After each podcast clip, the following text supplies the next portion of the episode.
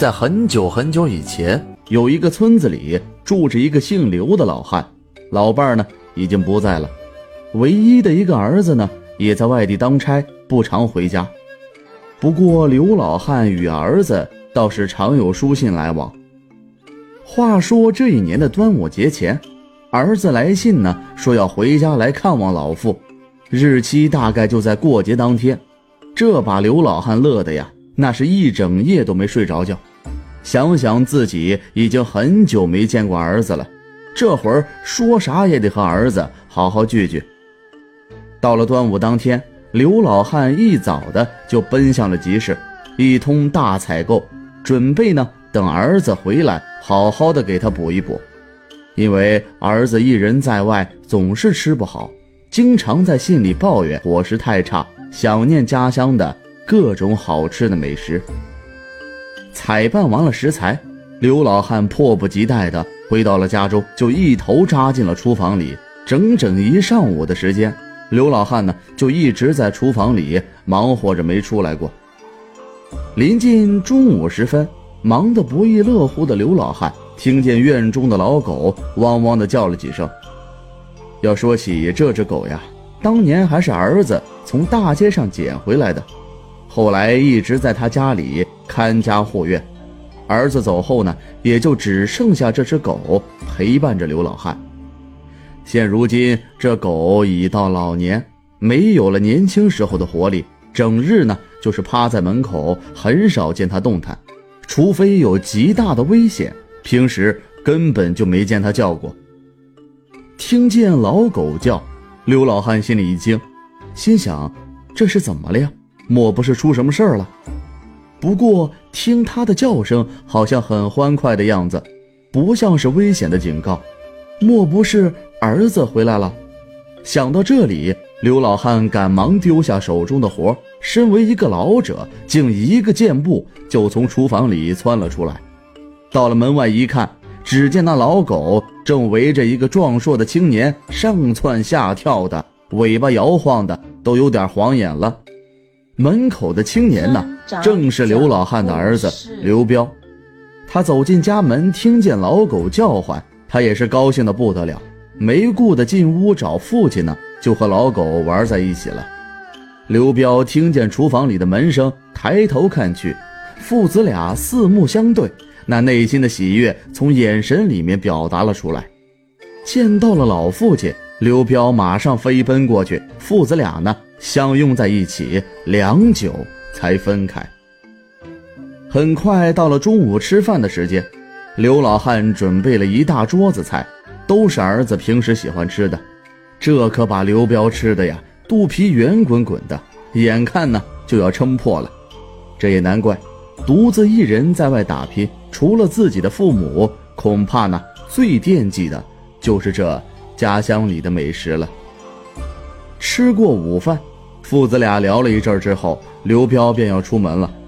他也很想念自己儿时的那几个玩伴，如今回来了，怎么着都得去和他们聚一聚，顺便消化消化神儿。晚上呢，准备继续大吃特吃。打定了主意，刘彪呢便辞别刘老汉，出门找朋友去了。刘老汉一个人在家里又变得冷清了。于是呢，他就将中午的碗筷收拾清洗了出来，然后坐在摇椅上，迷迷糊糊的就睡着了。不知过了多久，刘老汉被一阵急促的狗叫声惊醒，听声音呢，似是家里的老狗，可这狗已经很久很久没有这么凶狠的叫过了呀，这到底是出啥事儿了呀？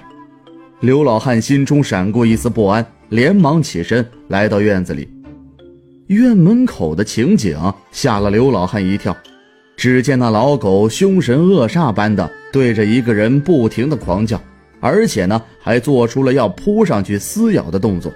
而那个人呢，竟然就是出门去找伙伴玩耍的刘彪。刘老汉心惊，怎么儿子出去一趟再回来，这老狗竟是不认识刘彪了一样？这么凶狠的样子，刘老汉还是第一次见。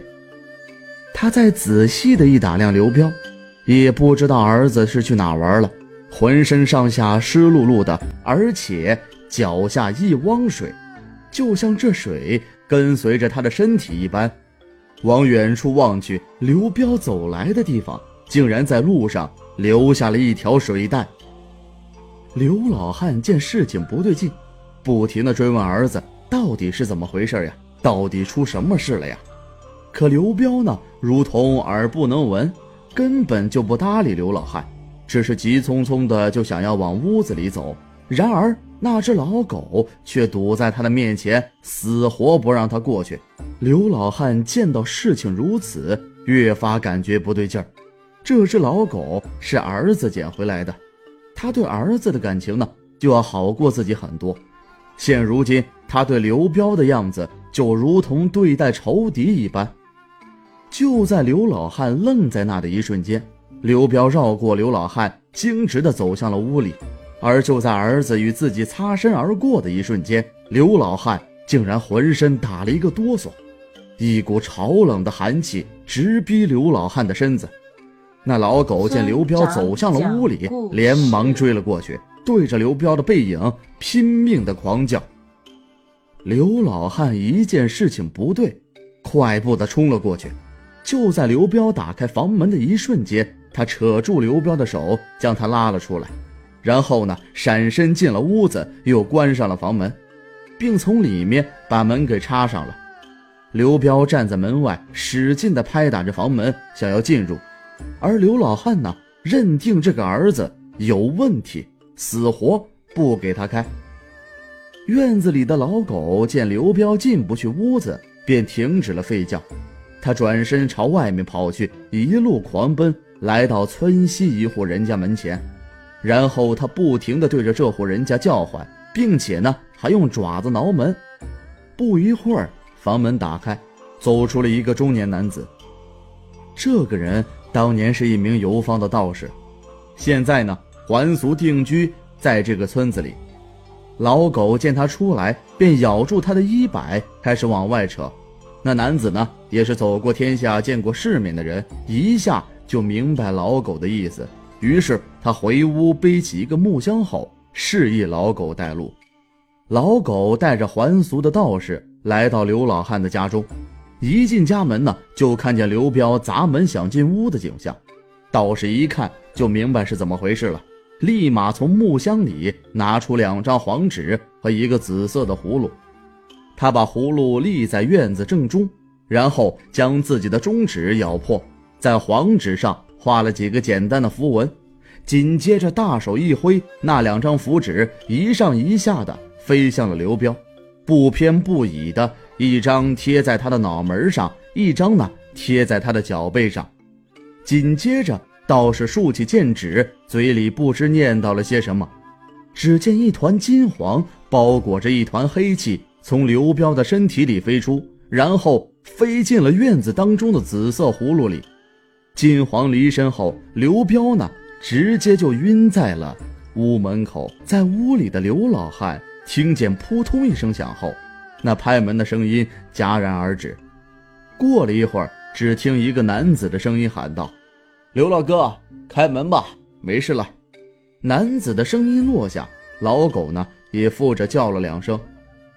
刘老汉慢慢的打开房门，只见门口躺着自己的儿子，而住在村西的还俗道士呢，却和老狗站在一起。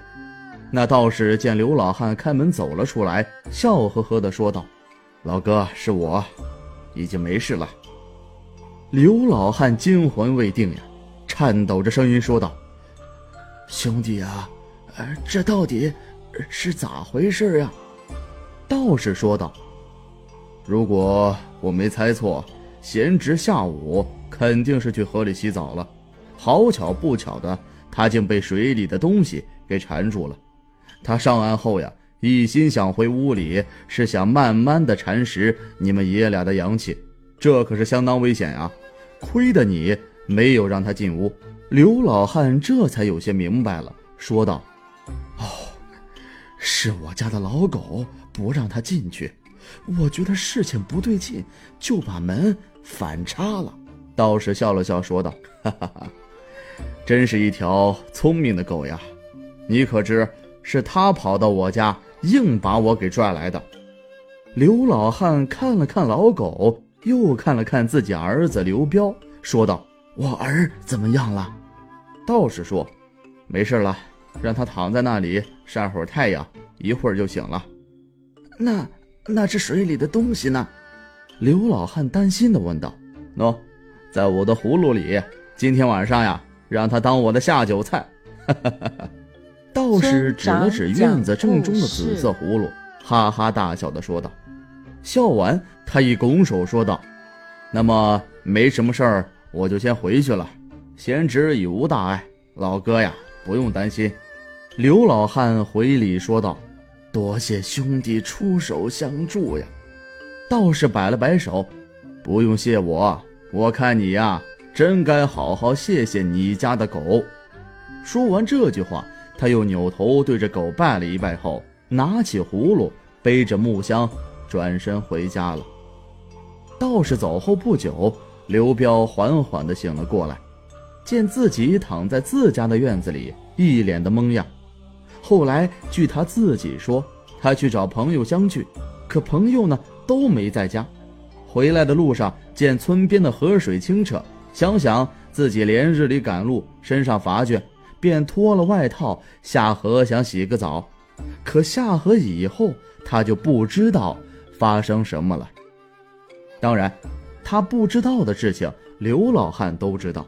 于是他把后面的经过也和儿子讲了一遍。刘彪听后冷汗直冒呀。当晚爷俩又做了一大桌子好吃的，只不过这一次饭桌之上多了一位贵宾与他们共进晚餐。这位贵宾就是那位忠诚的老狗。想继续收听下一集的，那就点个关注吧。